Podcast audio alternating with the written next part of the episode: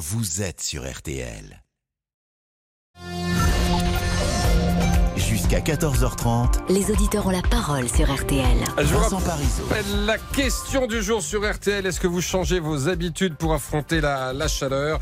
N'hésitez pas à nous en parler. Tiens, justement, on va prendre la température avant les infos de Rachel Sadodine. La température du côté du 32-10. Je crois qu'Arnaud va vouloir intervenir. Euh, bonjour Arnaud.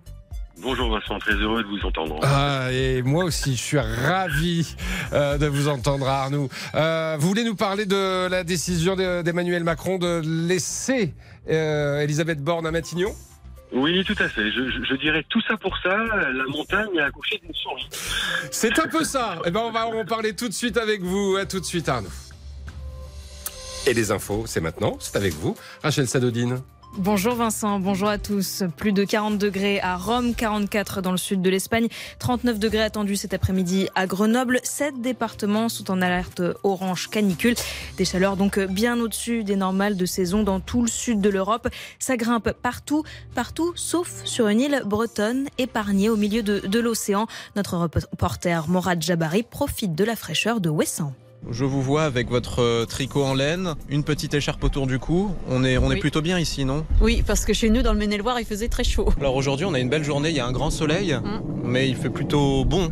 Oui, c'est très bien. C'est parfait. Je vais enlever ma petite laine bientôt. Mais il fera pas trop chaud non plus, hein 19 degrés. Vous voyez, j'ai mis le, le petit débardeur, moi. Mais il y a le, le sweat par-dessus quand même. Voilà, exact. Mais après, c'est c'est pas mal. Hein. Moi, je dis Oui. pour visiter, c'est une bonne température. hein. Bon, je vois que vous, vous avez froid. Vous avez mis le blouson, le sweat. hein. Je suis un peu frileux, moi. hein. On dort très bien. Pas besoin de climatisation. Ouais, ouais, je, je pense pense qu'à Ouessant, ils n'ont pas la clim. Pas Au moins, ils, ils protègent notre planète. hein. De ce côté-là, on est tranquille à Ouessant. Notre reporter Morad Jabari qui a posé ses valises sur l'île de Ouessant. RTL passe donc l'été à vos côtés et toute cette semaine en Bretagne donc. Mauvaise nouvelle pour votre porte-monnaie, les tarifs de l'électricité vont augmenter de 10% le mois prochain. Une mesure annoncée ce matin par le gouvernement qui concerne les ménages, les artisans, les petits commerces. Cette hausse est une conséquence de la réduction progressive du bouclier tarifaire. Et concrètement, selon le gouvernement, le consommateur moyen qui chauffe à l'électrique va payer en moyenne 160 euros de plus par an. J'ajoute cette autre mauvaise nouvelle, décidément, pour les franciliens cette fois-ci. Le conseil d'administration d'Île-de-France Mobilité a annoncé préparer une nouvelle vague d'augmentation des tarifs pour l'an prochain. Duel à distance entre Vingegaard et Pogacar cet après-midi euh, sur le Tour de France. Cette 16e étape, c'est la seule en contre-la-montre. 22 km entre Passy et Combloux. Le Danois maillot jaune partira en dernier à 17h, juste après son dauphin à seulement 10 secondes, le Slovène Tadej Pogacar. Et on suit le tour ensemble toutes les demi-heures avec nos envoyés spéciaux sur RTL. Et ce soir, 18h30, le Club Jalabert avec Hortense Crépin et Laurent Jalabert. Exactement, vous avez tout dit, c'était très complet. Merci Rachel Sadodine. Sauf qu'on n'a pas parlé de la météo. Évidemment, des cela à dit, vous dire, hein. cela dit, c'est un fil rouge, Ouais. hein, puisque c'est l'information essentielle. Et pour le coup, on n'est pas surpris. hein, la chaleur, plus Eh que là. jamais, Marina. Oui, oui, avec euh, ces sept donc euh, départements vigilance orange hein, du pourtour méditerranéen.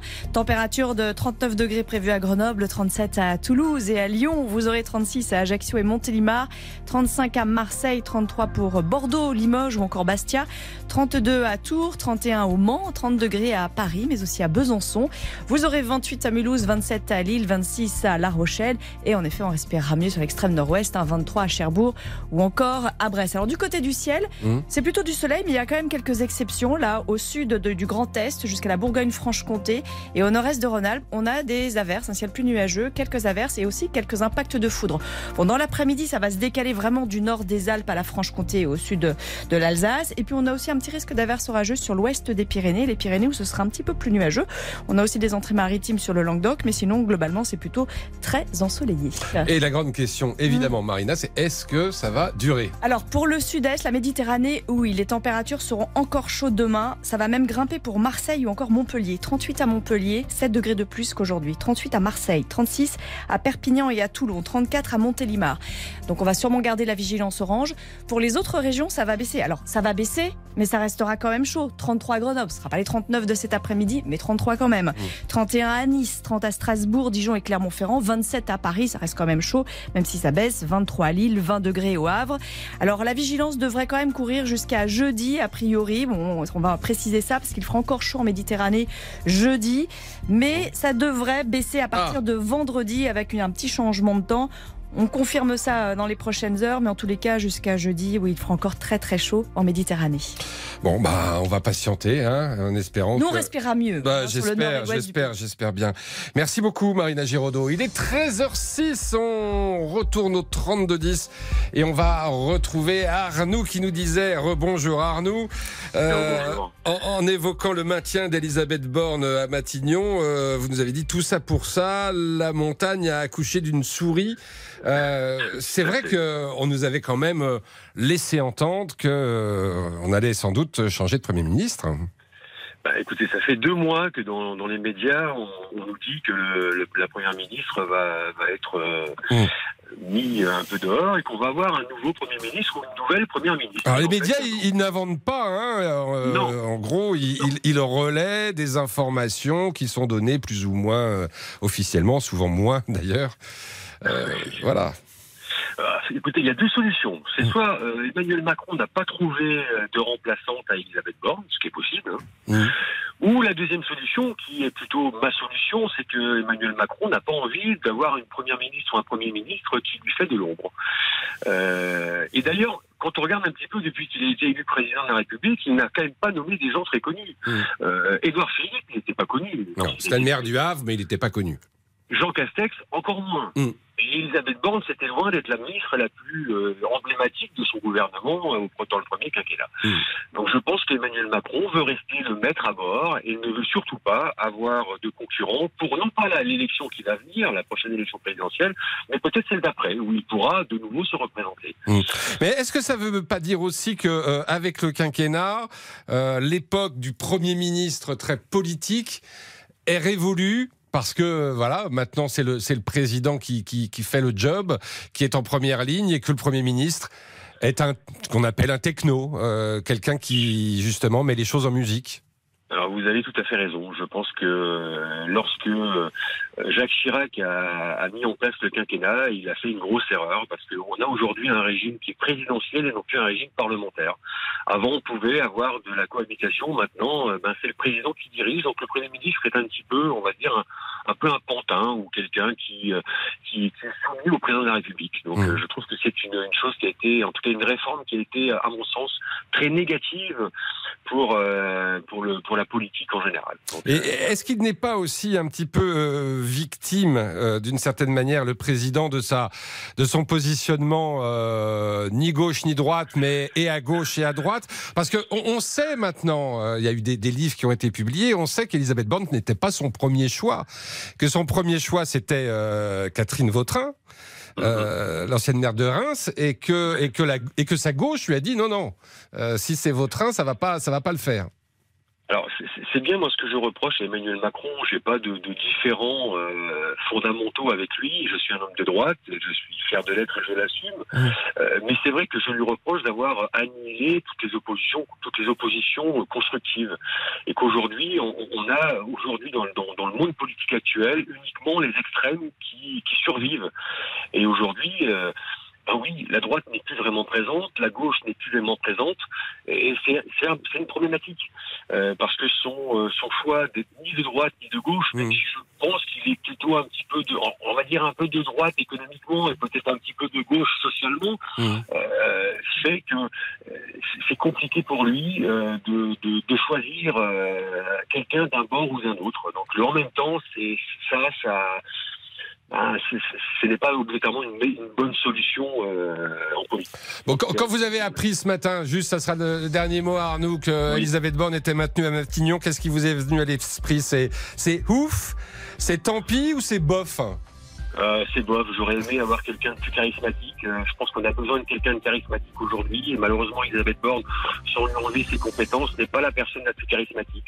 J'aurais aimé avoir euh, une Christine Lagarde, peut-être, mais je pense pas qu'elle ait envie non plus d'être première ministre de, de, du président Bah, actuel. C'est pas un job à long hein. terme, hein, là, c'est sûr. hein. Non, c'est clair. Mais bon, en tout cas, rien ne change, rien ne change et rien ne va changer. Et je pense que les réformes à venir vont être difficiles à, à mettre en place parce que euh, elle n'a elle n'a pas la capacité euh, d'aller au-delà de, Mmh. euh, de, de son socle euh, politique à l'Assemblée. Merci beaucoup Arnaud, je vous souhaite une très belle journée, je crois, à Strasbourg. Euh, et essayez de, de- de lutter un peu contre la chaleur. On va marquer une courte pause. Tiens, Thierry veut aussi intervenir parce que euh, bah, lui, il estime que finalement, c'est peut-être euh, pas si mal qu'elle reste en place. À tout de suite. Jusqu'à 14h30, Les auditeurs ont la parole sur RTL. Vincent Parisot. Bah oui, c'est à vous de jouer au, au 32-10. Et pour organiser tout ça, euh, je vous- là, je vous, je vous amène un petit peu en cuisine, en coulisses. pour organiser tablier. tout ça, on a un expert. Il s'appelle Mathias Luguin. Bonjour, Bonjour. Mathias. Bonjour Vincent, bonjour à tous. Alors, euh, qu'est-ce que vous voulez nous dire? Là, je vous vois entrer dans le studio, c'est que vous avez Bah, quelque chose à dire. Parce que bonjour sinon, je déjà. le métro, euh, le micro, et je prends tout de suite Thierry en ligne. hein. Non, non, on parle de- d'Elisabeth Borne, évidemment. Vous êtes Oui. très nombreux euh, à réagir. Elisabeth Borne qui reste à Matignon, la première ministre maintenue donc dans ses fonctions malgré l'ombre du remaniement qui flotte et qui se rapproche même. D'après son entourage, elle serait en train d'y d'y travailler. On dit qu'une petite dizaine de ministres pourraient être concernés par ce jeu de chaises Ouais, musicales. pas rien quand même, c'est plus qu'un ajustement, ça, dit ministre. Alors ça commence à faire effectivement. Alors on veut vous entendre là-dessus. Elisabeth Borne, toujours chef du gouvernement, rassurée, peut-être que vous, ça vous semble logique, déçu si vous vouliez du, du changement. Et ce remaniement alors, qu'en attendez-vous? On a presque envie de vous demander un peu vos pronostics sur les entrées et les sorties. Mais plus globalement, quels seront les chantiers prioritaires, les missions sur lesquelles les ministres devront plancher, leurs défis également on en parle avec vous au 3210. Eh bien, merci. À tout à l'heure. Et à tout à Mathias. Euh, Thierry, donc, vous, vous souhaitez intervenir. Bonjour Thierry. Bonjour Vincent, très heureux d'échanger avec vous. Ah J'avais bah. l'occasion il y a quelques mois déjà et c'est un vrai plaisir. Ah bah merci, plaisir partagé. Tiens, j'ai envie de vous, vous poser la même question d'ailleurs euh, que, que, que précédemment. Euh, quand vous avez appris la nouvelle, vous êtes dit ouf, vous êtes dit tant pis ou vous êtes dit bof? En trois lettres, bof. Bof, ouais. Ça De change toute pas façon- grand chose, c'est ça Non, de toute façon, on a un chef de l'État qui est le chef. Il est le chef et pas d'ombre. Il faut pas, il faut pas lui faire d'ombre. Et lui, il a un cap et il le gardera. Donc pas de vague. Donc si on, il veut pas de ministre à forte personnalité ou qui pourrait euh, avoir de l'emprise sur lui quelque part. Oui, parce qu'il y a quand même décide. quelques ministres à forte personnalité. Si je, je pense à, par exemple à Dupont-Moretti. Oui, mais euh, s'il se se fait recadrer gentiment, il, re- il repassera devant les caméras et il changera son discours. Ah oui. Oui, bah oui, bah, bah, quand on, est ministre, on a- on a- eu plusieurs. c'est la des- priorité en fait, au les- président, c'est Oui, normal. les, les ministres, c'est des fusibles en fait. hein. Mm. Si ça va pas, on les fait sauter puis on en met un autre. hein. Bah oui, ça c'est la règle de la Ve Et, République. et du hein. coup, moi, en tant que citoyen lambda, ce qui me dérange en fait, Mhm. c'est que je vois pas comment on peut mettre des choses en place avec des gens qui changent tous les six mois. Je je j'ai pas de perspective à long terme. Et avant, vous m'auriez posé la question il y a 20 ans en arrière, j'étais capable de vous citer 10 ministres d'un gouvernement. Ah bah je n'en suis pas je n'en suis pas capable aujourd'hui. Et on se faisait la réflexion aussi à la rédaction d'RTL, euh, alors pas avec les journalistes du service politique, parce que c'est quand même c'est Mmh, leur métier ouais. à temps plein, et s'ils connaissaient pas les, les- les principaux ministres du gouvernement, ça serait quand même grave. Mais, mais, Mais- euh, beaucoup de journalistes ici euh, connaissent euh, Alors, allez, alors, 4-5 vous imaginez- ministres, pas plus. Alors vous imaginez, en tant que citoyen, alors que je suis capable de vous citer des ministres il y a 20 ans en arrière, parce Ouais. étaient charismatiques, parce qu'ils tapaient du poing sur la table, Mm. quand ils disaient je vais faire ça, dans les deux jours qui suivaient, euh, sur le terrain, vous, vous y voyez. Mm. C'est que là, euh, j'ai l'impression qu'on a des acteurs, et que je vais sur BFM, et que je vais sur euh, CNews, et que je vais à RTL, et que je vais ailleurs, et que je vous, et que je vous balance des belles paroles, et on va faire ci, et il faudrait que, il y a qu'à, il y a qu'on, Mmh, et puis en fait, il n'y a rien du tout. hein. mmh, mmh. Le, le ministre, pour pas le citer, le ministre de l'Éducation nationale, début d'année scolaire, il y aura un professeur devant chaque élève. Mm. Euh, alors, oui, c'est parce que c'est un élève, oui, c'est parce que c'est qu'un professeur, mais ça a complètement fait plouf, son truc. Hein. Mmh, mmh, Parce qu'à des classes vides, il y en a. Et puis bon, je cite lui, mais il y en a plein d'autres. Je veux dire, c'est, euh, il, vous abreuve de belles paroles, mais on n'a pas d'acte, il n'y a rien C'est vrai qu'on a beaucoup parlé de Papendiaï euh, lors de sa nomination et que depuis, euh, alors voilà, c'est après c'est difficile de- d'exister, Mais il semble-t-il que ça a fait pchit. Mmh. Oui, mais si on prend si on prend celui qui était sur votre antenne, euh, euh, euh, Clément Beaune, Mm. euh, bah lui il fait double shit aussi, alors qu'il vient du terrain, c'est encore pire. Il est ministre de la santé, il Mm. sait comment ça se passe sur le terrain. Quand je l'écoute ce matin, je lui dis mais vous rigolez ou quoi. Faire le 15 avant d'aller aux urgences, le 15 c'est là où vous appelez quand il y a un malaise cardiaque, donc vous allez attendre pendant 3 minutes qu'on ait le temps de réguler une sinusite, parce que la personne elle doit appeler le 15 avant d'aller aux urgences. Et il le sait ça. Que- comment vous expliquez ça qu'il y a, il y a un, un décalage entre entre la, la, la, la vie euh, réelle, ce que vivent vraiment Mais- les Français. j'en reviens, j'en reviens à ce que je vous disais au début. Il est venu faire des belles paroles. Mm. Voilà. Mais sur le terrain, ça va rien changer. Les urgences seront débordées. Les internes seront payés à coups de lance-pierre. Tout le monde sera sur les genoux. Tout le monde en aura marre. Mais ça va passer. Et à la fin de l'été, il viendra au mois de septembre en vous disant l'été s'est relativement bien passé. Mm. Mm. Et, et ça, et, et bis repetita, et tout le temps. C'est-à-dire qu'on gouverne beaucoup avec ce qu'on appelle la com. Voilà, on fait que de la com, de la com, de la com. C'est des très bons acteurs. J'ai l'impression qu'on fait des castings tous les six mois. Bon, lui, il était comment? Bon, pas très bien. Bon, on va le changer, on va mettre un autre figurant. Allez hop. Donc on a un nouveau casting en préparation là. Voilà, et, et vous verrez que sur le terrain, ça changera pas. Il y aura toujours autant de délinquance, il y aura toujours autant de drames sur les routes. Euh, les urgences seront toujours débordées, les hôpitaux iront. tou- Je, je suis désolé, hein, je, suis, je suis très défaitiste dans Oui, mes propos, vous- mais voilà, un peu vous la êtes réalité, assez hein, un- défaitiste. Parce que Mais par exemple sur les routes, il y a des mesures qui ont été annoncées euh, hier. euh, Oui, la, la réponse est dans votre phrase. Il y a des mesures qui ont été annoncées. Voilà. Comme tous les jours. On vous a- on vous a- alors, des annonces, on nous en fait. hein. Mm. Alors, des annonces, euh, il y en a à tous les jours. Mais rien de très concret et rien de Écoutez, ce qui peut faire bouger notre moi, quotidien, c'est ça fait- en fait. J'ai fait 1000 kilomètres ce week-end aller-retour. Mm. Je n'ai pas vu un gendarme sur le bord des routes. Eh oui. Et Voilà. oui, oui. bah, Alors c'est bien beau de mettre des radars automatiques, mais rien ne remplacera une personne humaine sur le bord de la route. Parce que le gars qui est, qui est, euh, qui est alcoolisé au volant ou sous l'emprise de la drogue, il peut y passer sous les radars. hein. Voilà, bah, c'est un Enfin, constat voilà. un petit peu sombre quand même que vous dressez. Ben, euh, ben oui, mais qu'est-ce que vous voulez euh, Si, c'est beau, voilà.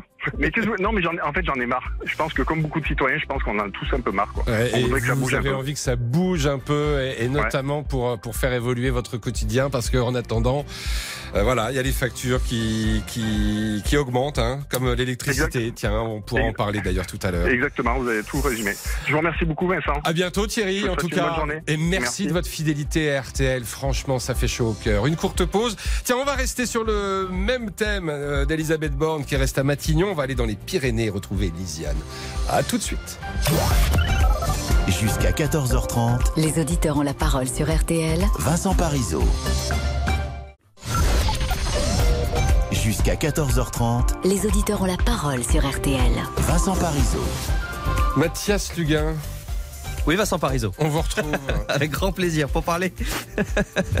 Ça vous fait rire. Je Mais vous oui. adresse la parole, vous vous. Alors, parce je que me je regarde. avec vous. Ah, ah, bah, Ah, voilà. si, Bon. je suis content. On y va. Le 13 juillet dernier, Gabriel Attal, le ministre de l'Action et des Comptes Publics, l'annonçait sur RTL. Mmh. C'était dans la matinale de Stéphane Carpentier. Un effort global sera demandé à l'ensemble des Français, ce pour euh, permettre à l'État de faire des économies alors que la dette a dépassé la barre des 3 000 milliards d'euros. On est endetté, c'est une réalité. On a fait le choix de se désendetter progressivement. On ne veut pas faire d'austérité euh, parce que ça aurait un impact sur la croissance, sur l'emploi des Français. Mais il faut tenir cette trajectoire de désendettement parce qu'à la fin, les Français, ils le savent, il y a toujours quelqu'un qui paye l'addition. La fin du quoi qu'il en coûte avec la réduction progressive des mesures du bouclier tarifaire, ça va s'en ressentir sur vos factures. L'électricité augmente de 10% au 1er août, nouvelle augmentation après celle de 15% en février, ce qui représente à peu près hein, 150 euros annuels pour une famille.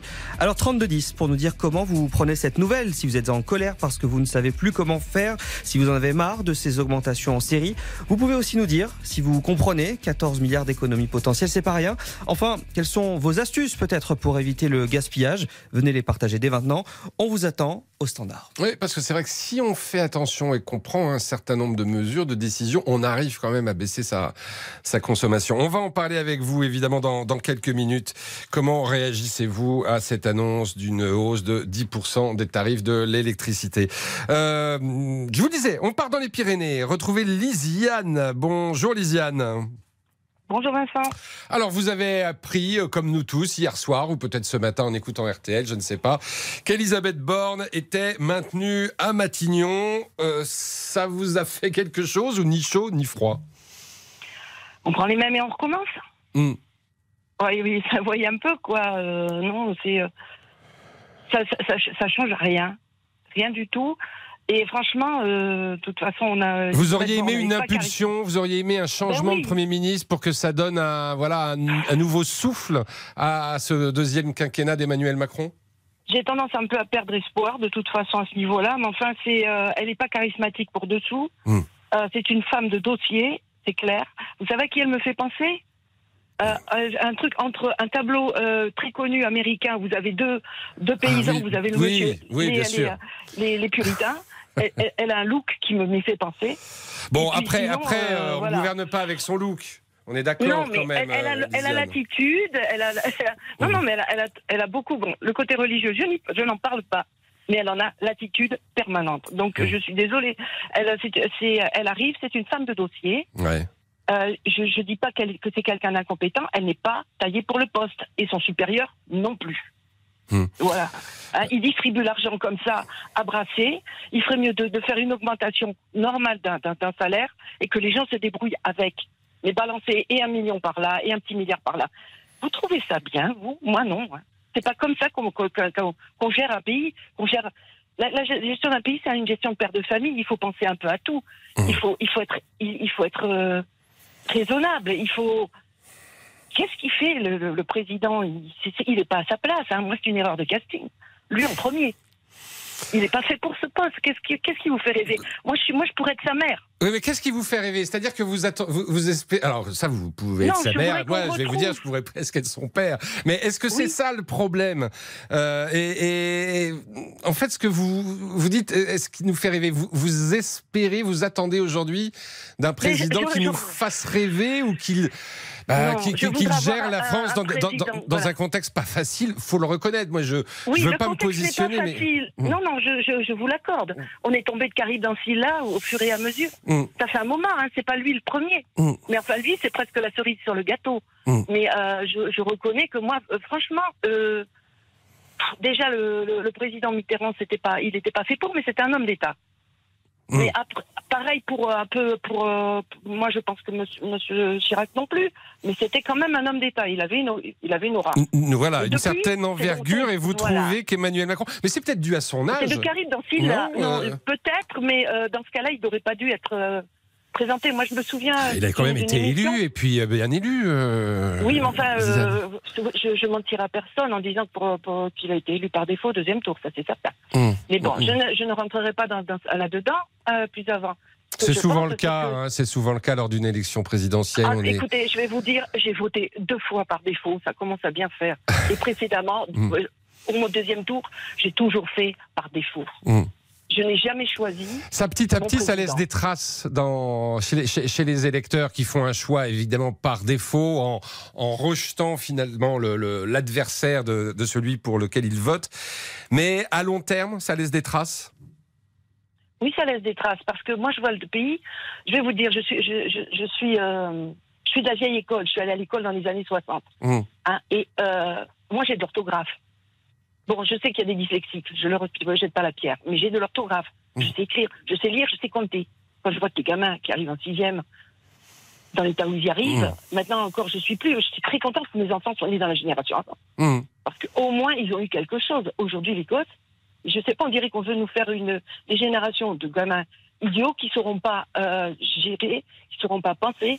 Et, euh, Mais est-ce qu'on peut mettre ça, euh, j'allais dire, au débit du, du président ou même de la première ministre, alors qu'on sait bien que c'est le fruit et le résultat de plusieurs dizaines d'années Oui, de, alors- de- de politique, notamment à l'éducation nationale, mais peut-être pas Oui, seulement à l'éducation nationale. Pas seulement, pas seulement, je, je le reconnais. Mm. Mais, mais qu'est-ce qu'ils ont fait contre? Au contraire, vous avez un, un président qui est dispendieux. Je comprends pendant le Covid, mais maintenant il balance le et qu'il augmente le, le, le- le SMIC, que les gens puissent se gérer, qu'ils puissent Mm. faire marcher le, commerce ici. Qu'est-ce que c'est que ce, ce fric euh, qui, qui part comme ça? Vous savez, moi j'ai fait deux années de plus, les années les 64 ans, je les ai faites Mm. parce que je voulais pouvoir aider mes enfants, parce que j'avais trop peur de ce qui, se, ce qui va leur arriver devant. Mm. Et je serai pas toujours là. Franchement. Eh c'est- oui, bah oui, bien sûr. Quand on est parent, c'est aussi des questions qu'on se pose. Voilà, et, et franch- franchement, le, le président, il n'est pas, il est pas fait pour le poste. Bon, bah, c'est votre avis. Hein, on va pas Ah, vous en faire changer. pas C'est la pas mon seule. idée. hein. Je suis sûrement pas la seule. Il y a des gens qui sont sûrement compétents. Moi, je, je vois des gens, des analystes de tout ça. Je, je me dis, mais il y a des gens brillants qui voient ce qui va pas. Je vais vous donner juste un exemple. On a eu le Covid, on a eu les masques. Il y a des, on, on a eu des pannes de masques surtout. Et il y a des entreprises qui ont proposé de se monter. On leur a dit oui, allez-y, on, on achètera chez vous. Qu'est-ce qu'on a fait?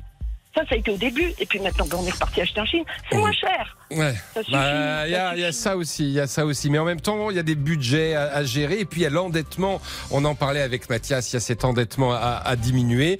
C'est la raison pour laquelle euh, l'électricité va augmenter de 10%. Je dis pas ça pour vous énerver, ma chère Lisiane, mais c'est ainsi. Et on va en parler dans un instant euh, avec François ou avec Fabienne qui nous appelle au 3210. Je vous remercie, je vous embrasse, je vous souhaite une bonne journée, Lisiane, malgré tout ça, dans les Pyrénées. À tout de suite sur RTL. Jusqu'à 14h30, Les auditeurs ont la parole sur RTL.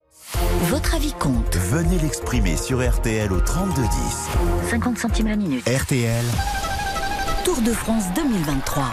Et vous le savez sur RTL, le tour c'est chaque demi-heure à partir du départ de l'étape. Aujourd'hui c'est le contre-la-montre de ce tour.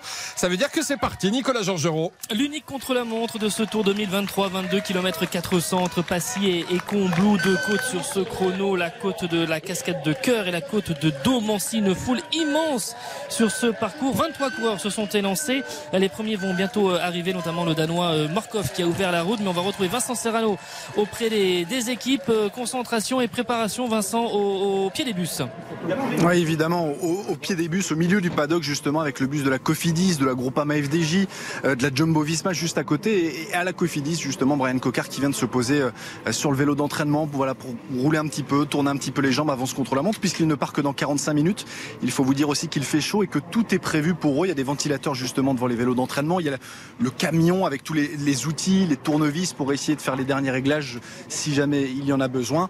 Euh, Brian Cocard qui, comme les autres, voilà, à la sortie du bus, va faire à peu près de 300 mètres avant de se présenter sur euh, la rampe de lancement et partir sur ce kilomètre euh, zéro. Et c'est 22,4 km au total. Et il faut vous dire vraiment qu'il fait chaud. On aborde, enfin, voilà, 32, 33 degrés au, thermomètre pour l'instant. Donc, entraînement, on garde la fraîcheur et ensuite on part. Attention au premier hectomètre avec un virage à droite à 300 mètres de la ligne où trois coureurs sont déjà tombés, Degenkolb, Ekoff ainsi que le français Renard. Prochain point dans une demi-heure, Vincent. Eh ben oui, ce sera à 14h. À tout à l'heure, Nicolas. Les auditeurs ont la parole. Vincent Parisot. Je n'ai toujours pas payé la facture d'électricité. Eh oui, on n'a peut-être pas encore payé la facture et cette facture, elle va s'alourdir. Euh, Mieux sec chantait la facture d'électricité. On va l'appeler la douloureuse car elle va augmenter de 10% à compter du mois prochain. Parce que voilà, le bouclier tarifaire mis en place nous protège de moins en moins. Vous avez euh, entendu, le gouvernement veut euh, désendetter le pays. Donc ce sera plus 10% à partir du 1er août. On rappelle que cette hausse n'est pas la première de l'année. Il y avait déjà eu une augmentation de 15% en février dernier. Donc ça commence à faire beaucoup et, euh, et à avoir des, des répercussions. Je voudrais que Fabienne nous en parle. Je vois que Fabienne intervient. Bonjour Fabienne. Bonjour. Vous nous appelez d'où? Châtellerault, dans la Vienne. D'accord. Bon, fait pas trop chaud aujourd'hui, ça va encore Non, non, ça va, ça va, c'est correct. Vous, vous êtes, correct. vous êtes partie de ces chanceux qui ne souffrent pas trop dans la Vienne. Voilà, c'est ça, pour le Euh, moment. ouais, oui, oui, croisons les doigts, croisons les doigts. Euh, Qu'est-ce que ça vous inspire euh, cette cette hausse de, de- bah, voilà cette hausse de l'électricité annoncée pour le 1er août? Ben, moi, j'ai, moi, je suis employée de maison. Donc, Oui. je travaille chez les particuliers. Mais Oui. après, je fais du repassage à domicile. C'est-à-dire qu'on m'amène des panières de linge. Je les repasse chez moi. D'accord. Donc, voilà. Donc, moi, ben, ça va m'impacter, forcément. Mais euh, le problème qui se pose, c'est que euh, moi, pour euh, remonter mes tarifs, euh, moi, ça me gêne parce que les personnes qui m'amènent le linge, ce sont des infirmières, ce sont des gens comme ça, c'est pas des gens qui ont des gros gros salaires. Et moi, j'ai peur que si je répercute, eh ben, je, je perde des heures. Ah oui, mais vous pouvez Donc, pas euh, non plus leur faire cadeau. Bah non, c'est ça. Donc, c'est un peu Vous le- avez vous savez, calculé à peu près ce que ça représente d'ailleurs le, le, le- fer, le fer à repasser en, en consommation Ah, le, fer à repasser, c'est pas ce qui consomme le plus encore, hein, comme Ouais. un un appareil. Mais, euh, mais bon, ça se voit quand même sur ma facture. Hein, Quand j'ai quand j'ai beaucoup de panières, oui, oui, ça se répercute. Mm, mm. Euh, Ah, bah, mais vous bon, pouvez- voilà. c'est- c'est- si, vous, si, vous, si vous augmentez un petit peu de. de... Oui, voilà, faut juste être correct. Mm, Mais euh, voilà. Mais c'est vrai que c'est vrai que l'électricité est quand même chère et, et voilà quoi. Euh, moi, ça- moi, ça- c'est ça qui me, qui me tracasse. Et, Vous- vous- puis, euh, alors, surtout quand on est chauffé à l'électricité, c'est c'est pas Oui. votre cas si, non, moi je suis chauffée au gaz, mais vous Ouais. savez que le gaz, euh, j'attends la, j'attends Ah bah oui, de j'attends toute la- façon, voilà. l'hiver avec une boule au ventre, hein, je peux Mm. vous le dire. hein. Mm, mm. Euh, moi, je vois déjà, euh, je suis, je fais je- mono chaude et au gaz. Euh, je vois déjà que ça, ça a bien augmenté euh, depuis un certain temps. Et en même temps, alors je m'excuse de prendre cette expression Non, non. qui est assez macronienne, mais euh, est-ce que c'est pas logique que le, le bouclier tarifaire finalement diminue? Faut savoir que certes on va avoir une hausse de 10% en août, mais que le bouclier tarifaire fonctionne encore et que l'État prend encore 30% de la facture à sa charge. Oui. Oui, je sais bien, que- je sais, je sais bien que l'État peut pas payer et qu'en France, on a une des électricités les moins chères d'Europe. Les moins chers, ça je, je- je sais aussi, je, je m'intéresse un peu quand même à tout ça. Mm. Et, mais c'est vrai, je suis d'accord que l'État peut pas payer pour nous tous et tout. Mais alors dans ces cas-là, si, je sais pas, il y a des familles qui cet hiver ne vont pas pouvoir se chauffer, Ah, il va ça, falloir faire une, ça, va être terrible. Mm, et mm, euh, mm, moi je veux bien ça. Bah alors augmentons, augmentons les salaires alors. Alors, voilà. Euh, voilà. moi je veux bien. Hein, ah bah si les voilà, salaires stagnent et que salaires, tout hein. augmente, à un moment, euh, Voilà, on va avoir va- un souci. Ça, voilà, certain. ça va pas passer. Mm, mm. Euh, moi, je vois bien, hein, je suis femme de ménage, je, je vois bien, et encore, je, je m'estime pas, euh, pas lésée par mes. Mais, euh, Vous, vous- vous avez demandé à vos employeurs, euh, en tant qu'employé de maison, lorsque vous, vous travaillez chez euh, vos employeurs, euh, une petite augmentation euh, parce, que, parce que tout coûte plus cher aujourd'hui? Bah euh, non, c'est eux qui me l'ont fait euh, Ah. directement. À Bon, part bien. un qui ne le fait jamais, Mm. mais euh, les autres, ouais, les autres sont très très corrects, très très gentils, très corrects. Et ah oui, oui, j'ai pas besoin de demander. euh, c'est c'est très très bien. D'ailleurs, ils m'ont entendu sur RTL une fois. et- Oui, après, ça sert, c'est utile. dit, Et je me demande si c'est pas aussi pour ça que vous nous avez appelé. Non, Non, mais je non, plaisante, pour savoir-faire quand même? Non, non, mais en tout Non, cas, je euh, plaisante. je pense à, à- que- à ces particuliers qui vous donnent leur linge Ouais. à repasser. Ah, oui. Ah bah, vous Oui, pouvez oui. leur demander une petite augmentation. Oui, euh, oui, oui. je- faut être raisonnable, c'est tout. Enfin, Oui, voilà, c'est tout. Il faut, faut être raisonnable. Bon, je vais voir, je vais attendre comment, voir comment ça va se passer. Et, et voilà, mais, mais c'est vrai que le, mon- honnêtement, ce qui me fait peur, c'est l'hiver. C'est l'hiver qui arrive, le gaz, enfin, c'est un tout. Moi, là, franchement, c'est un tout. Moi, je suis toute seule. Euh, je peux vous dire que c'est un tout et vous y pensez, euh, vous y pensez quand même beaucoup. hein. Ouais, bah, On, y- je- Ouais. on imagine bien. On- je, je vous souhaite une bonne journée en tout cas. Euh, Merci. Merci beaucoup. Et à très bientôt, Fabienne. On va marquer une courte pause et puis on va continuer à parler des prix de l'électricité, du tarif et de cette augmentation annoncée pour le 1er août. On ira du côté de Deauville retrouver François et ensuite Fernando nous appellera. À tout de suite. Jusqu'à 14h30, Les auditeurs ont la parole sur RT. Jusqu'à 14h30, Les auditeurs ont la parole sur RTL. Vincent Parisot. Et ils la prennent la parole. Et ils ont bien raison de la prendre la parole sur RTL, les, les- les auditeurs. On sera avec François et Fernando pour parler du prix de l'électricité. Mais quand Mathias Luguin entre dans ce studio, c'est qu'il y a du changement dans l'air au 3210. On en parlait déjà hier avec vous dans Les Auditeurs ont la parole. Les nouvelles mesures de sécurité routière avec des témoignages très forts évidemment. Alors, on vous propose de reprendre le débat. Que pensez-vous de la création de ce nouveau délit Le délit d'homicide routier, très symbolique, demandé par euh, les familles de victimes. Mais est-ce suffisant Fallait-il en faire plus? Le chef étoilé Yannick Aleno, qui a perdu son fils dans un accident de la route en 2022, était l'invité de Marion Calais hier soir. qui a été proposé ne va pas assez loin. C'est-à-dire qu'il y a quand même, euh, euh, faut l'entendre, plus de 700 enfants qui partent par an euh, sous le fait d'homicide routier. Ça passe un peu comme ça dans une masse globalisée euh, d'un mauvais destin, alors que là c'est pas le cas parce que on, on est dans la plupart du temps dans, dans le cas où quelqu'un a pris une voiture, euh, a consommé de la drogue ou et de l'alcool. Ces décisions-là, en amont, elles sont prises par le conducteur ou la, personne qui va faire l'infraction et, qui va finalement créer euh, le pire. Êtes-vous d'accord avec le chef Aleno? Autre mesure, en cas de conduite sous l'emprise de stupéfiants, le permis sera automatiquement suspendu. Alors, convaincu, ça devrait rendre nos routes moins dangereuses selon vous 3210 3210, on en discute ensemble jusqu'à 14h30. Et puis on va aussi parler tout à l'heure de Plus belle la vie. Je sais que Ça Isabelle plaît, hein Morini-Bosque, ah, la grande spécialiste planétaire Oui. Plus belle la vie. Ah tiens, on a en plus on a le générique. Elle va venir, elle va venir nous expliquer pourquoi, comment Plus belle la vie va faire son retour en 2024 et sur TF1. Alors ça, c'est des millions de téléspectateurs, peut-être vous d'ailleurs, et vous pourrez réagir. On va en parler tous ensemble au 3210. On revient à quelque chose bah, d'un peu moins réjouissant, c'est la hausse de euh, la facture d'électricité. Elle va prendre 10% au 1er août. Bonjour François. Oui, bonjour, bonjour à tous. Et je lis le petit message que j'ai devant votre nom et vous estimez que c'est un scandale. Mais bien sûr, c'est un scandale. Puis pas... euh, Attendez, Mm. le 1er août, comme par hasard, pendant la période de vacances, ils vont être contents Jean, pour bronzer les Français avec ça. Alors, euh, c'est- si je peux, non, non, je, je- je comprends ce que vous pouvez euh, penser et ce qui vient tout de suite à l'esprit, mais en fait, il y a deux, il y a deux dates euh, auxquelles le gouvernement euh, peut euh, annoncer euh, une hausse de ses tarifs. C'est, euh, je crois, euh, 1er mars ou 1er février, je ne sais plus, et 1er août. En fait, voilà, c'est-à-dire que c'est un cadre légal. Mais c'est vrai que c'est un petit peu, voilà, c'est un petit peu douloureux parce qu'à ce moment-là, on est en vacances, on n'a pas, voilà, ça passe un peu inaperçu.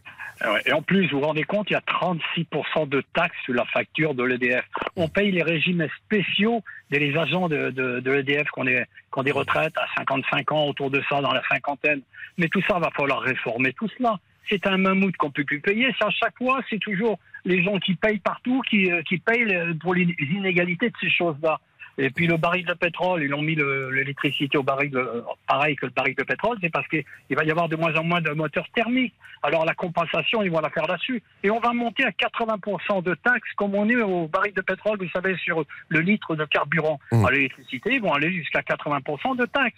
Mais regardez le, le, le, la grande supercherie de Fossenaille, c'est M. Macron, M. Édouard Philippe et Mme Borne qui ont fermé Fossenaille. Des milliards et des milliards, je connais pas l'addition, mais des milliards et des milliards ont été Alors la décision, là aussi, si on veut être précis, la décision avait été prise euh, par François Hollande. Oui, bon, les, les camarades euh, du socialiste, comme d'habitude, c'est-à-dire ils sont très forts avec les verts, ils sont très très forts pour faire des grosses erreurs. Mm. Et quand ça va pas, quand ils cherchent à, à comprendre quelque chose, ils appellent des cabinets comptables. On a des, des, des, des fonctionnaires, des hauts fonctionnaires qui ont fait des plus grandes études, et on, on, on tape encore un gaspillage pour les cabinets comptables. Mais euh, vous avez qu'à lire le, le livre de Agnès Verdier-Moulinier. Oui. Elle, a, elle- elle a marqué On va où va notre argent? Les dépenses qui explosent. Il n'y a aucune réforme. Mais elle intervient d'ailleurs assez régulièrement sur RTL, hein, Agnès Verdier-Moulinier. Oui, bien mais, sûr. mais on l'entend pas assez parce que les Français feraient mieux d'acheter le livre. Elle, elle, par elle-même, elle trouve plus de 200 milliards à économiser. Et quand vous voyez que la seule chose qu'ils ont comme remède, c'est de mettre des taxes et 10%, et encore 10% là et 2% là, mais c'est un scandale monumental. Monumental. On va, on va s'arrêter où? Il y a 3 000 milliards de déficit, il n'y en a même pas une idée pour faire une économie de 1 milliard. Vous vous rendez compte Après les milliards à économiser, c'est vrai que c'est plus facile quand on n'est pas euh, quand on n'est pas aux manettes, parce que quand on est aux manettes, les, oppositions immédiatement. Mais pourquoi qu'ils se présentent ces gens-là s'ils ne sont pas capables de réformer? Ah. Pourquoi ils se présentent? Non, parce que euh, c'est-à-dire qu'eux, ils sont bien lotis. C'est-à-dire qu'il faut rien change pour eux. Mais les idées, ils le savent que les idées. Vous avez vu les, les intercoms, les communes, les départements, les régions, les métropoles, l'État, l'Europe, toute cette bureaucratie qui est multipliée par deux, par trois, ils n'y touchent pas. Ça devait nous coûter moins cher, ça nous coûte encore plus cher.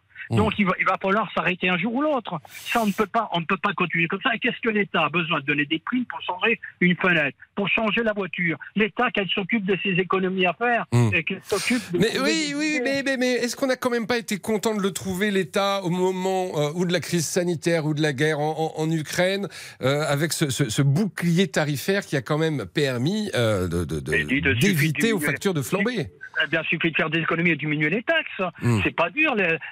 L'idée, elle est là. Mais Ouais. pourquoi qu'on garde toujours les choses qui ne marchent pas? Vous trouvez ça normal qu'il y ait 36% de taxes sur la facture de l'EDF Mais c'était- c'est un scandale. Vous trouvez ça normal de payer les régimes spéciaux des agents de l'EDF Mais c'est un scandale. Dans le privé, on ne leur paye pas ça. Ça n'existe pas, les régimes spéciaux dans le privé. Vous avez 30 milliards qui sont gaspillés tous les ans en régimes spéciaux. On a sauté, on a parti jusqu'en 2020 ou 2050, 2052, 55 pour que tous les régimes soient à égalité. Mais oui, parce là, que- il fallait le faire immédiatement aujourd'hui. C'est Mm. une idée.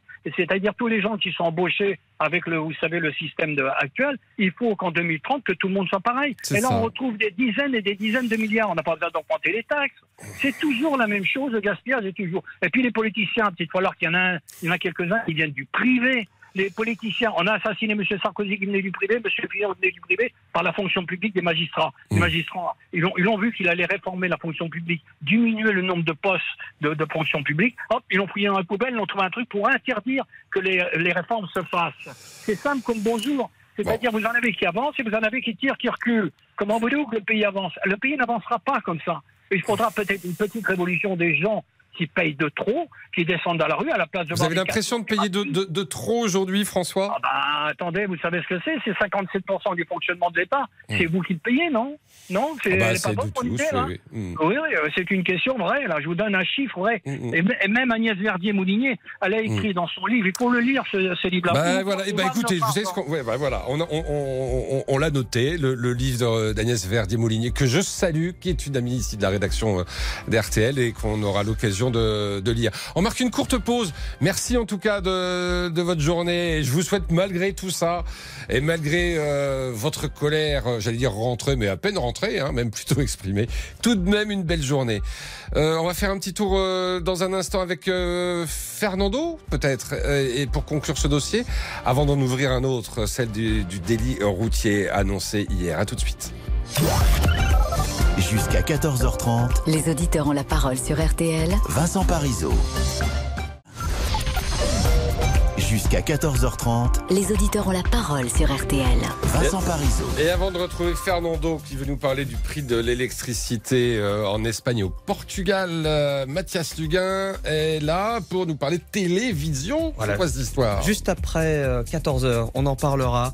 Une série culte qui fait son grand retour. Plus belle la vie, groupe de retour en 2024 et sur TF1. La plus longue série jamais produite en France avait été arrêtée en fin d'année dernière. C'était sur France 3, son diffuseur historique. Entre 2004 et 2022, Plus belle la vie, c'est plus de 3200 acteurs, plus de 4600 épisodes et des pics d'audience incroyables jusqu'à 6 millions de téléspectateurs. Alors, est-ce que vous en faisiez partie Un petit peu comme Damien, notre réalisateur qui n'en a jamais raté un épisode? Votre maman que- non plus, je crois. c'est pas bien de dénoncer. Est-ce que la série vous manque? Pensez-vous que c'est l'occasion d'un renouveau? Allez-vous regarder tout simplement Plus belle la vie, stop ou encore vous votez ou du moins vous nous dites ce que vous en pensez au 3210. Et alors, comme ici on ne recule devant rien, on a la spécialiste mondiale de Plus belle la vie qui va intervenir. Ça, c'est beau. C'est Isabelle Morini-Boss qu'elle sera avec nous euh, dans quelques minutes. Le temps euh, de me tourner, de nous tourner vers Fernando. Bonjour Fernando. Bonjour. Avec, euh, avec votre prénom, je me dis que vous êtes peut-être euh, ibérique, peut-être, euh, enfin espagnol, euh, portugais d'origine, non? Portugais. Voilà. Et parce que vous voulez nous parler du tarif de l'électricité au Portugal. En fait, en fait, je vous euh, jusque euh, bon, ça m'énervait euh, quand j'ai entendu le, euh, je ne sais pas si c'était le ministre à dire que France y avait l'électricité moins chère d'Europe. Attendez, vous, vous êtes, vous êtes sur le haut-parleur ou vous parlez directement dans le téléphone, là, Fernando? Bah, en fait, c'est le réseau. Comme ça, c'est bon? Voilà, c'est un peu mieux. C'est un peu En mieux. fait, bon, en fait, ça m'énervait parce qu'en fait, quand j'ai entendu dire que la France il y avait le, euh, le tarif euh, d'électricité moins cher d'Europe, Oui. Euh, ça me, ça me, Ça vous a énervé. parce que euh, je pense que normalement, je pense que en, en fait, on nous a envie de tromper euh, tous les citoyens français, Hmm. parce que bon, en- niveau taxé 10% en plus.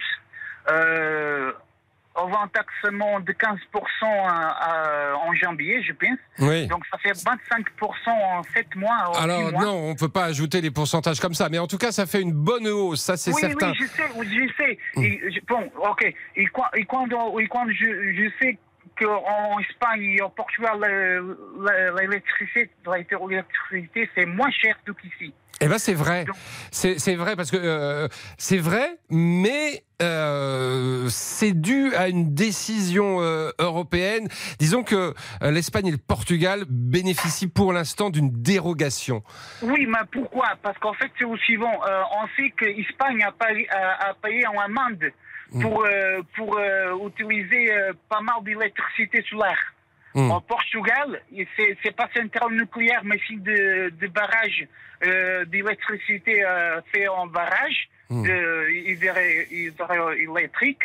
Donc euh, voilà quoi. Euh, euh, Vous soulignez quelque chose qui est totalement vrai, euh, Fernando, c'est-à-dire que euh, euh, le- l'électricité coûte moins cher au Portugal et en Espagne euh, qu'en France, qui reste quand même euh, un des pays où, où- le coût est le plus bas.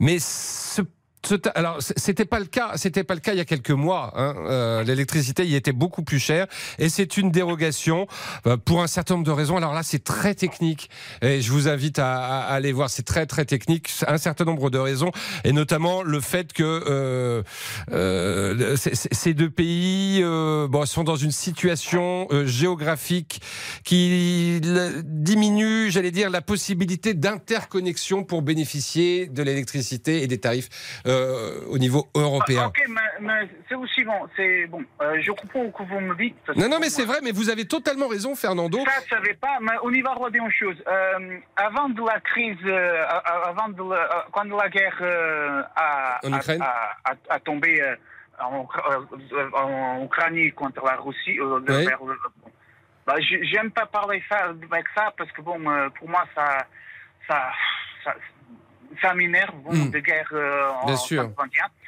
Euh, L'Allemagne a trouvé un moyen de- d'exporter du gaz Eh euh, de Maroc Mm, euh, mm, vers mm, mm. Portugal, Espagne, et bon, France a, a dit que non. Oui, oui, oui, oui, On en a beaucoup parlé euh, à l'époque. En tout cas, vous avez raison, Fernando, et c'est la raison pour laquelle euh, vous êtes intervenu sur l'antenne. On vous en remercie. Vous avez raison de dire qu'aujourd'hui, l'électricité coûte moins cher en Espagne et euh, au Portugal, moins cher qu'en France, même si c'est une dérogation exceptionnelle accordée par les autorités européennes et que ça ne devrait pas perdurer très longtemps. Merci en tout cas. Je vous souhaite une belle journée, Fernando. On change de sujet parce que euh, Mathias Dugas nous l'a annoncé. Euh, euh, on veut, et c'est Franck qui veut intervenir, euh, revenir sur la création du délit euh, routier, d'homicide routier euh, qui a été créé hier et annoncé par Elisabeth Borne. Bonjour Franck. Bonjour. Bah, écoutez, moi je tiens à intervenir en tant qu'enseignant de la sécurité routière, enfin ce qu'on appelle vulgairement moniteur d'auto-école. Ah bah oui, très bien. Vous êtes euh, Voilà. moniteur d'auto-école. Voilà, sur, euh, à côté de Toulouse. Et donc, je tiens à dire quand même que euh, en Angleterre, quand vous êtes pris la première fois avec une alcoolémie positive, c'est 5 ans d'interdiction de conduire. La deuxième, c'est à vie. Hmm. Donc, ça fait bondir les gens quand on dit ça, mais l'alcool est un lobby en France. C'est-à-dire que le taux zéro, ça ne passera jamais parce que ça génère trop de finances et trop d'argent. Il n'y a pas beaucoup de pays qui ont le taux zéro quand même. Voilà, c'est ça. Il faut savoir qu'un jeune conducteur, euh, à partir du premier verre déjà, vos fonctions sont diminuées. Vos fonctions, euh, même si vous avez l'impression d'être en forme, de- de- de- Hmm. d'avoir d'avoir le moral, d'être parfait, non. Donc, on est trop gentil au niveau des campagnes de sécurité routière en France, d'accord. Beaucoup trop gentil. Allez dans les pays nordiques, il y a des campagnes de sécurité routière qui font choc. On vous montre des accidents en réel, on filme. Mais vous parlez du lobby de l'alcool. Moi, j'ai une question à ce sujet parce que euh, j'y pense souvent. Euh, euh, les dispositifs de démarrage euh, pour Alors, les sont, pour les- valables sur les, sont valables sur les autocars, Voilà. sont valables sur les camions. Alors pourquoi c'est pas valable pour les voitures? Ah, mais ça, c'est un vaste débat. Un Ah, vaste oui. débat. Là aussi, on est dans le lobby. Alors, c'est pas le lobby de l'alcool, c'est le lobby de l'automobile. Oui, l'automobile, mais comme, euh, comme si vous voulez au niveau de l'alcool. on- Alors, on, on vous met partout, les publicités sont interdites. Avant, il y avait, alors euh, je peux les citer, vu mon âge, hein, mais à l'époque, vous aviez euh, Gaulois Sonoto pour euh, Yamaha, tout ça sur les circuits. Maintenant, la publicité est interdite. Par contre, vous avez encore euh, sur les circuits de voitures des publicités Martini, euh, des publicités de whisky, des publicités de tout ça. Ah, en, euh, en- France, vous pensez? Non, pas en France, mais Non, non, non, pas en à- France, à, l'étranger, effectivement, lorsqu'un Grand Prix se déroule euh, euh, dans des pays où, où- où ces lois ne ouais, s'appliquent pas, euh, effectivement. Mais je, je veux dire que quand vous dites le taux zéro, vous dites oui, mais on est responsable, on sait ce qu'on Ouais, fait. je, je voudrais savoir parce que c'est intéressant. Vous travaillez, dans- vous êtes salarié, enfin vous êtes moniteur d'auto-école. Vous en parlez ça avec les jeunes qui passent le permis? Qu'est-ce qu'ils vous Oui, disent? Ah bah oui, mais nous on fait attention, on boit pas, ou alors on sort pas. Ce qu'il faut savoir, c'est que ont, les gens ont des idées préconçues. Hmm. C'est-à-dire qu'ils vont boire euh, 3, 4, 5 verres, et puis ils vont, ils vont se dire, je vais dormir deux heures, et après je pars. Non, non. Ah L'alcool va directement dans le sang, d'accord? Et donc pour éliminer ce que vous avez bu, c'est-à-dire vous buvez, si vous mangez pas, vous atteignez votre pic maximum au bout d'une heure, Ouais, et ça. si vous mangez au bout d'une heure et demie. Mais après, au bout d'une heure et demie, ça redescend. Ouais, euh, bah, ça arrive 6 heures, 7 heures. tout Voilà, doucement, 0,1 g par heure, je crois. Donc, euh, vous voyez que euh, ça peut prendre du temps pour euh, dessoulé. Hein on, va, on, va, on, va, on va prendre cette expression. Euh, merci beaucoup, en tout cas, Franck, d'avoir souligné tout cela. Euh, on marque une courte pause. Il va être 14 heures. On va faire un petit point d'information. Je sais que Bruno veut intervenir, donc on va le prendre en ligne, lui aussi, sur euh, ce délit routier. Et puis ensuite, Isabelle Morinibos va nous dire tout ce que vous devriez savoir sur le grand feuilleton qui va revenir sur TF1 et bien sûr on sait de quoi on parle hein ce grand feuilleton ça s'appelle Isabelle plus belle la vie. Eh oui, plus belle la vie. À tout de suite. 4600. Les auditeurs ont la parole. Vincent Paris. RTL. Il est 14h.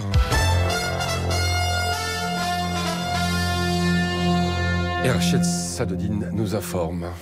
Première et unique étape de contre-la-montre aujourd'hui, direction tout de suite le Tour de France.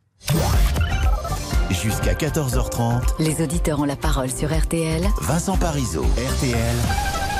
Tour de France 2023 où on vous retrouve Nicolas Georgerot, 16e étape cet après-midi. Les coureurs se succèdent sur un parcours de, de 22 km entre Passy et Combloux avec notamment deux côtes à négocier, la côte de la cascade de cœur et la célèbre côte de Domancy avec la route Bernard Hinault parce que c'est de là que le blaireau s'était envolé pour aller conquérir son titre mondial en 1980.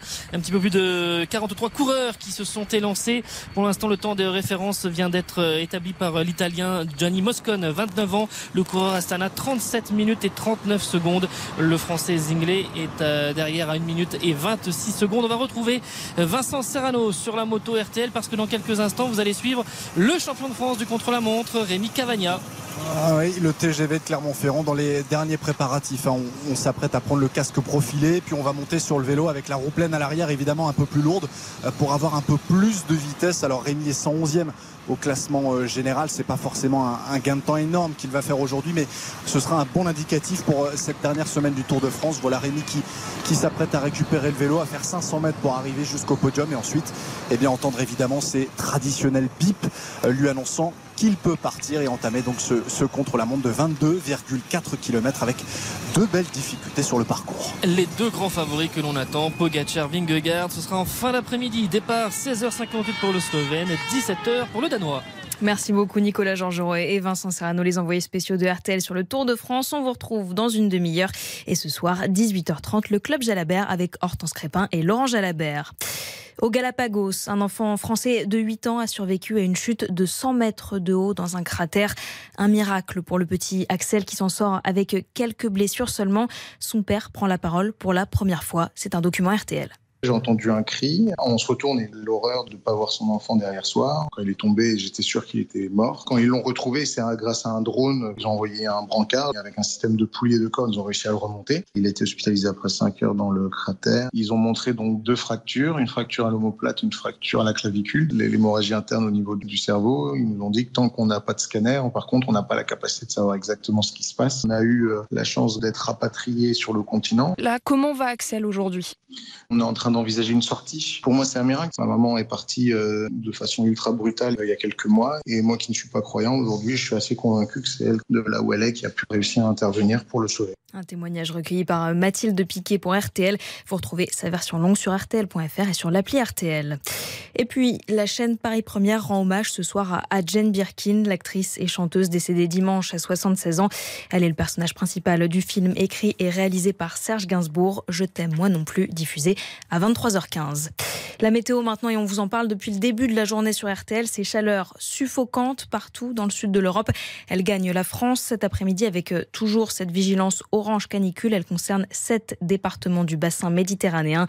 Du soleil sur l'ensemble du pays avec donc des températures qui grimpent. 38 degrés à Toulouse et Lyon, 36 à Annecy, 33 pour Limoges et Bordeaux, 29 à Rennes et Tarbes. Ça reste plus frais le long des côtes en Normandie et en Bretagne notamment.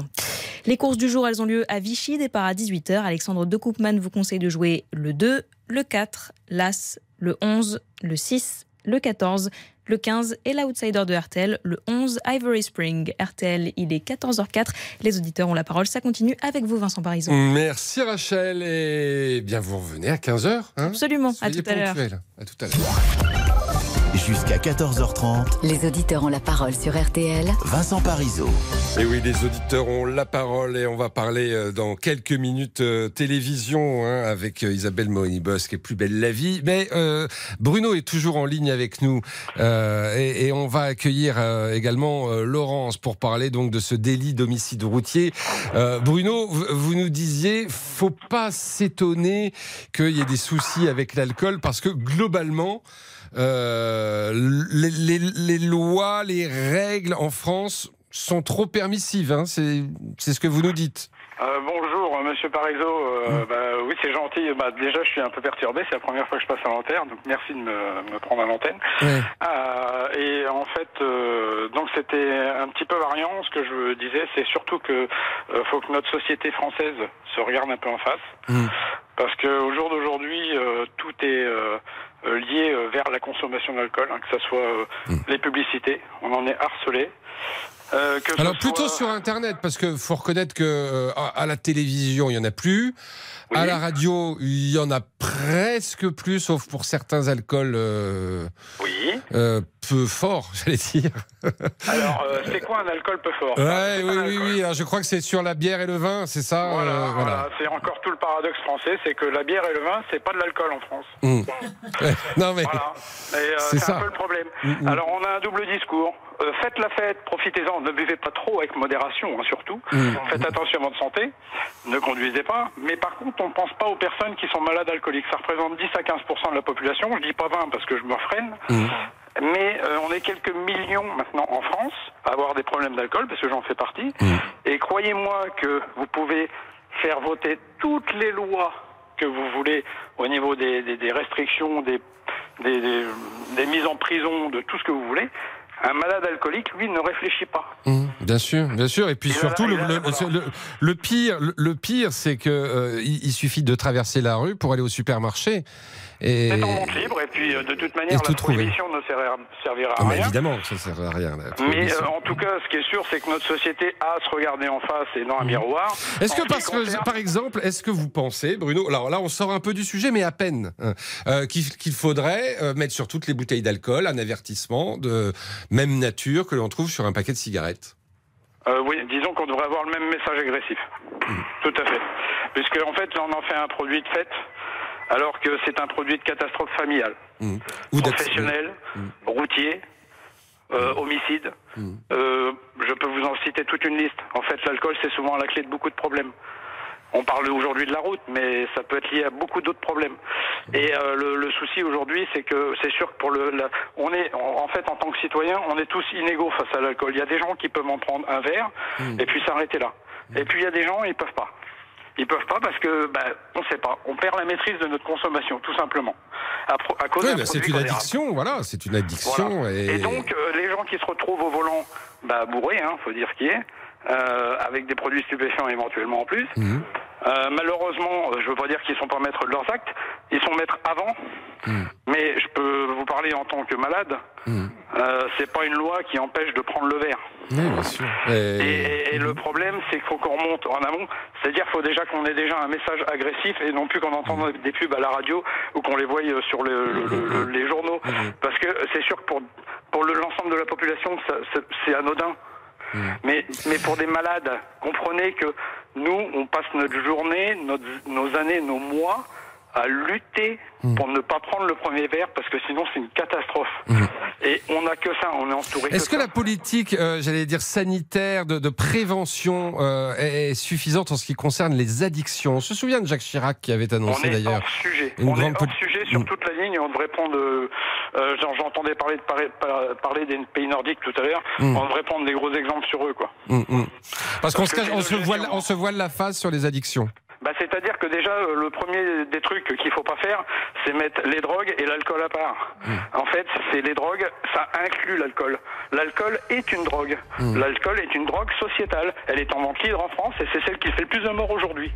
Et euh, que ça soit euh, dans nos lits d'hôpitaux ou sur euh, au volant d'un- d'une voiture. Donc malheureusement, c'est le pauvre citoyen qui a pas bu qui va se prendre cette maladie en pleine tronche aussi.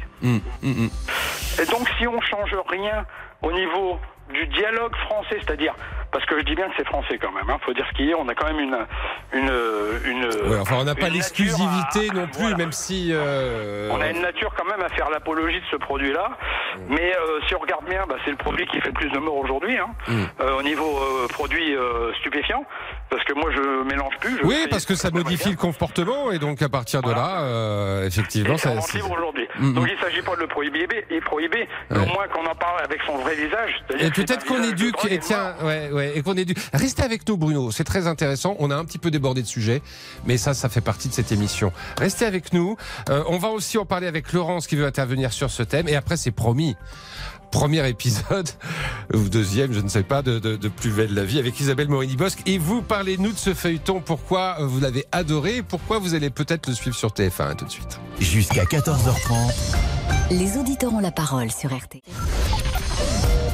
Jusqu'à 14h30, Les auditeurs ont la parole sur RTL. Vincent Parisot. On était parti pour parler du délit d'homicide routier et puis on a dérivé, mais en fait c'est très très lié avec euh, Bruno euh, sur euh, la, la politique de prévention et notamment euh, face au, au fléau que représente euh, l'alcool. Vous restez avec nous Bruno euh, parce que je voudrais euh, faire intervenir Laurence. Bonjour Laurence. Bonjour, bonjour à tous. Vous avez entendu ce qu'a dit Bruno? Oui, Mm. oui. Et vous êtes d'accord ou moi, pas je, et moi, je suis inquiète. Ouais. Euh, pas parce que pas parce qu'a dit Bruno du tout. Mm. Je suis inquiète parce qu'aujourd'hui, on légifère à coup d'émotion. Mm. Et, euh, et ça, c'est vraiment euh, très embêtant. Je connais personne autour de moi qui le matin se lève en se disant je vais tuer quelqu'un euh, au volant de sa voiture. C'est- euh, euh, je, je vous interromps. Finalement, ce qui vous fait réagir, c'est par exemple, on a peut-être entendu euh, Dupont-Moretti ou, ou d'autres dire, euh, c'est, on peut pas parler d'homicide involontaire parce que euh, quand on prend sa voiture après avoir bu ou après avoir pris des stupéfiants, euh, c'est un acte volontaire. Alors, Hmm. oui et non. Vous voyez dans quel, dans quel ennui je suis. Mm. Euh, moi, je me souviens, euh, il y, a, il y a quelques années, dans les années 90, j'avais fait euh, un petit mémoire sur le comportement des usagers sur la route. Il y avait 16 617 tués en 1972, quand même. hein. Ouais, c'est énorme. Donc, c'est énorme. Mm. Donc, aujourd'hui, par rapport à la proportion, je je dis pas que c'est rien, hein, parce Oui, que oui, oui, non, mais c'est ce sûr. Il y hein. a beaucoup plus de voitures et il y a quatre fois moins d'accidents. de- de On est d'accord. Voilà. Voilà. Par contre, quand on est touché, j'ai envie de vous dire que Hmm. voilà. Hmm. Euh, Aujourd'hui, euh, j'ai envie de dire que euh, il y a 36 victimes autour d'un accident de la route, ceux qui l'ont causé et, euh, Et les familles. ceux- et les familles qui sont directement concernées par le décès ou le handicap Hmm. d'un des leurs. Et Hmm. ça, c'est c'est dramatique. Vous savez, il y avait quelque chose qui s'appelle l'éducation.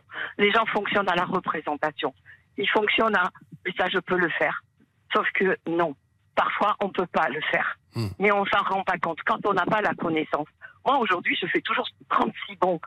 Et tout à l'heure, enfin, vous l'avez dit, rouler bourré. Il y a personne qui roule bourré.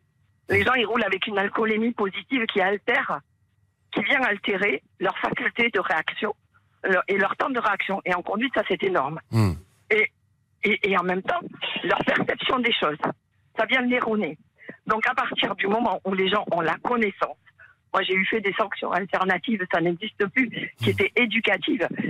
et, et les gens apprenaient des choses. Hmm. Et en plus, autour de la table, ils trouvaient que l'erreur de l'un était moindre par rapport à l'autre. Ouais. Moi, j'ai un peu bu.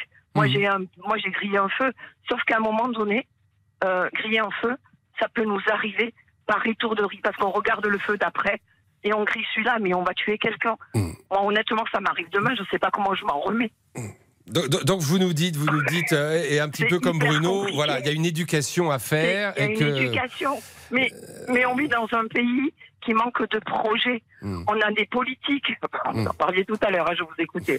Euh, je vous écoute tous Merci, mais merci de votre fidélité, Mais Laurence. ça, ouais. manque, ça manque de projets, tout Ouais, ça. ouais, Euh. Ils, ils- ils- ils se suivent les uns derrière les autres. On parle de hit parade, mais c'est à celui qui va faire la meilleure réforme. Mm. Mais est-ce qu'elle prend en compte des erreurs et des réussites des précédentes Ouais, surtout que la, la- la- la- politique Enfin, à un moment donné. M. Macron, euh, écoutez, écoutez ça. Ouais. Écoutez ça, parce que euh, les gens aujourd'hui, ils en ont ras-le-bol. Un coup, euh, que ce soit par rapport à l'enseignement, par rapport à l'emploi, par rapport à tout. Et, et- et aujourd'hui, sur le sujet qui, qui nous amène à, nous rencontrer, mais franchement, euh, mais, mais tout est là.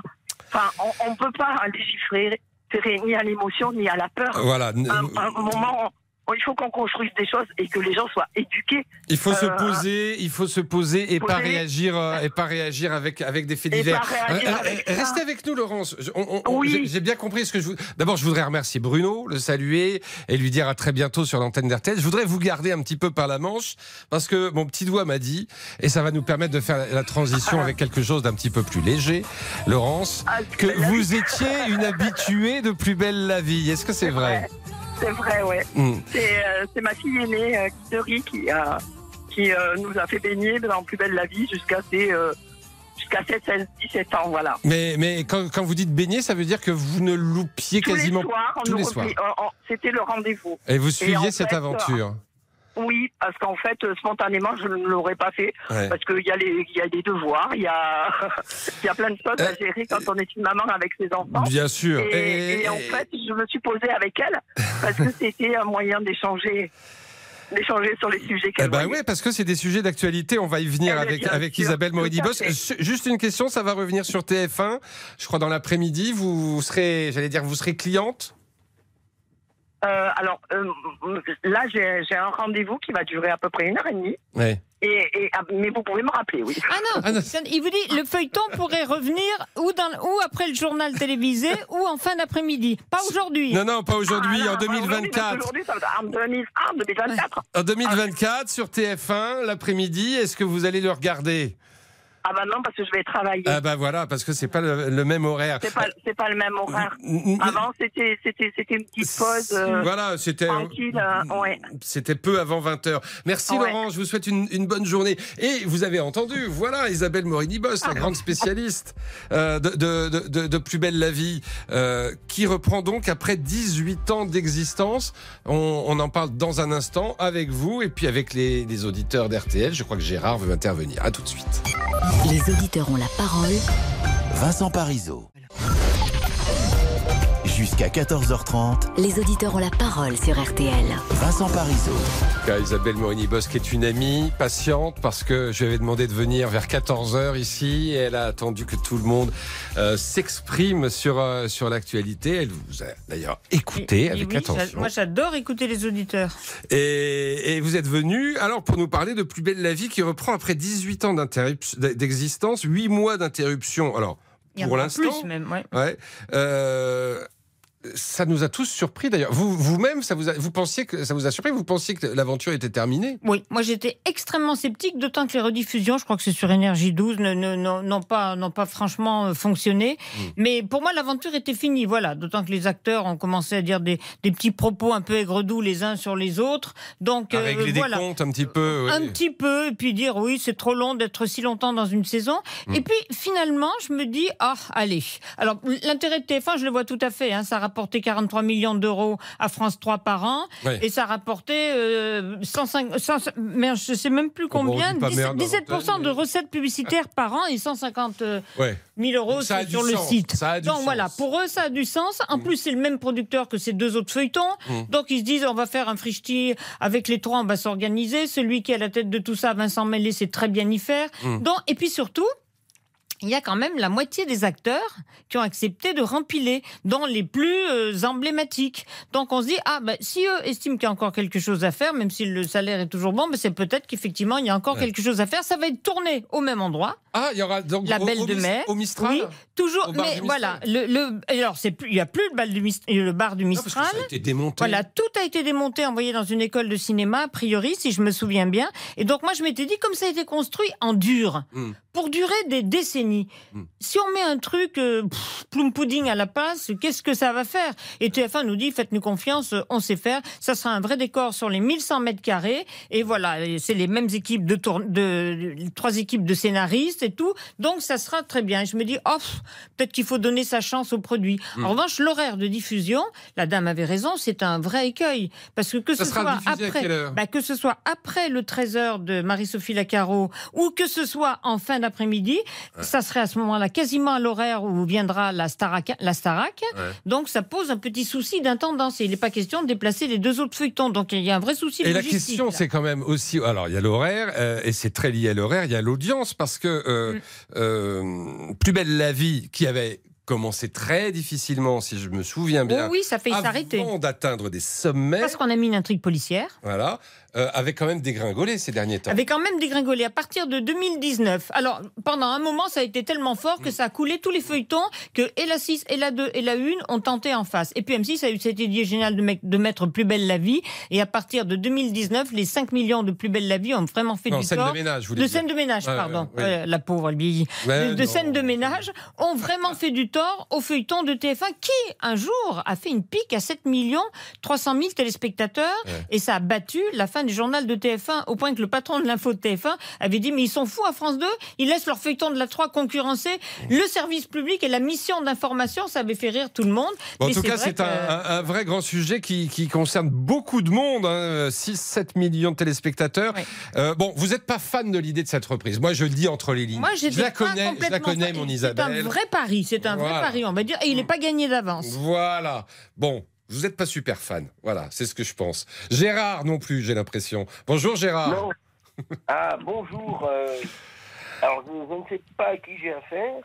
Ah bah c'est Vincent, mais c'est pas grave. C'est Vincent et Isabelle, Isabelle Borini-Bosque. Ah, ben, enchanté.